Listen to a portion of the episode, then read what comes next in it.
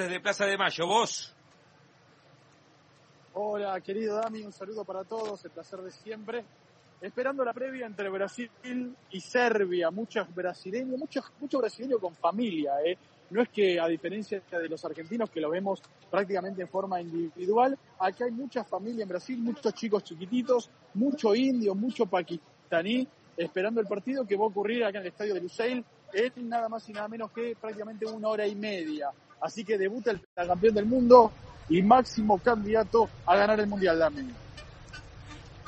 Sí, me, me gusta porque Lean también lo dice para los futboleros, ese máximo candidato es un poco, si te escuchese, si, si este, estuviese escuchando algún brasileño estaría diciendo anulo Mufa, ¿no? Pero, pero sí, claro, Eh, ese eh, gran candidato. anulo Mufa. Claro, lo diría de esa manera.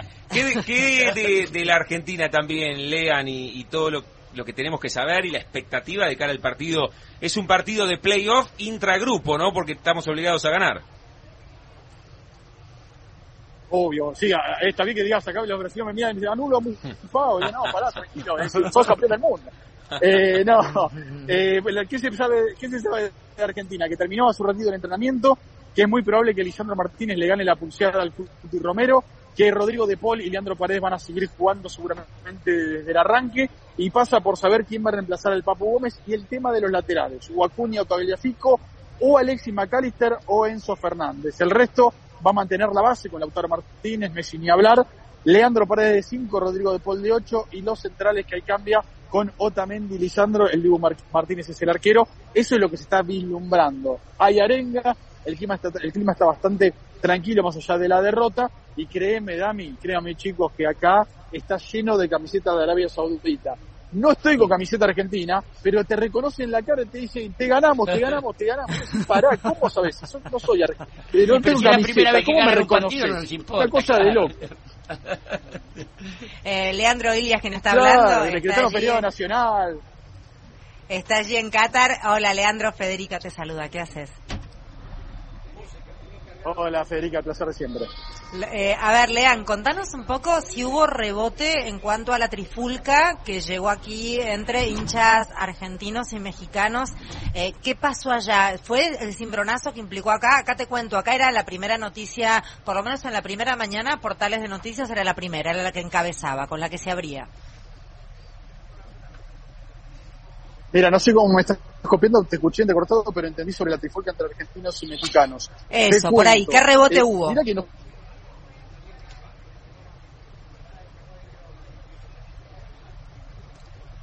Ahí se nos complicó. ¿Se nos ¿eh? cortó? Ay, qué lástima. Veníamos complicados. Era- sí. es- son las autoridades cataríes que no quieren que se hable. Ahí, ahí volvió, me parece, A Lea. ver, Ahí ¿estás? está, ahí está Lea, me parece. me, Escuché, sí. ¿me- me escuchan chicos? ¿Me, Sí, ahora escuchan? sí, ahora sí. Leandro.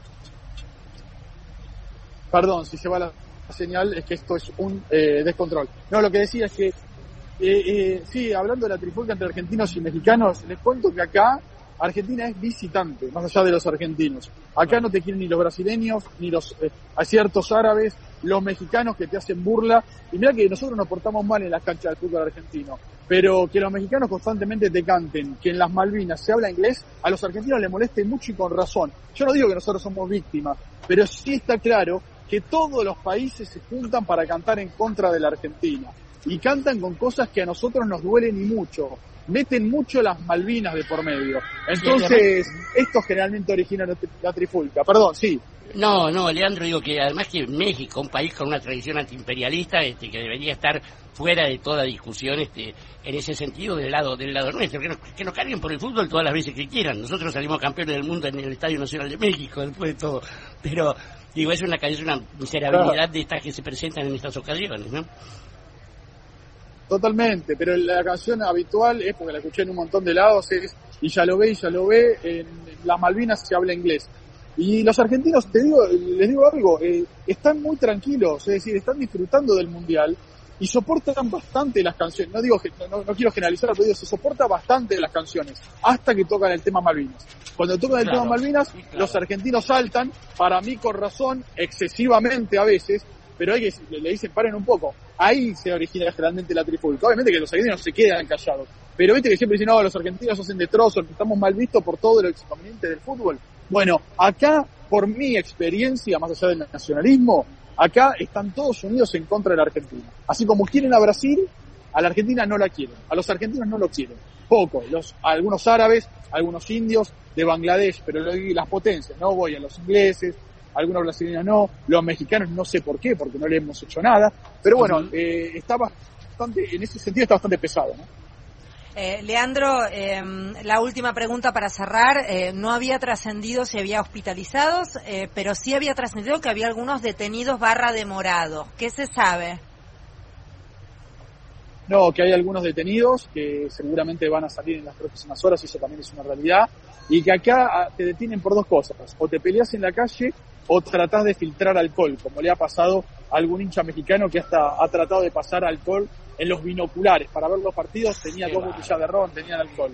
Eh, por eso sí te detienen. Acá son muy rigurosos con la ley de alcohol y son muy rigurosos con que no camines en estado etílico por las calles. Después, salvo la seguridad en los estadios que me decían, porque la verdad estamos sufriendo mucho maltrato los periodistas, hay muchos, parecen una idea, mucho, mucha seguridad que no es catarí, acá el 10% son cataríes, acá hay seguridad de Jordania, de Egipto, eh, y son muy arrogantes y tratan muy mal a la prensa, no están acostumbrados, es algo nuevo, pero los contrataron para eso, los contrataron para que nadie se haga el vivo y pase un poquito más la línea de, bueno, del comportamiento. Pero el trato con la prensa, por lo menos, y con algunos hinchas, y sobre todo con las mujeres, que me sorprendió mucho, la seguridad en los estadios no es el mejor. Leandro Ilia, desde Qatar, está a punto de ver Brasil y Serbia. Con ese partido se cierra la jornada de cara al juego del próximo sábado de la Argentina. Por supuesto, que va a relatar Víctor Hugo en el aire de la Radio Pública Argentina. Lean, abrazo, buen partido en un rato, ¿eh? Abrazo. Gracias, saludo a todos.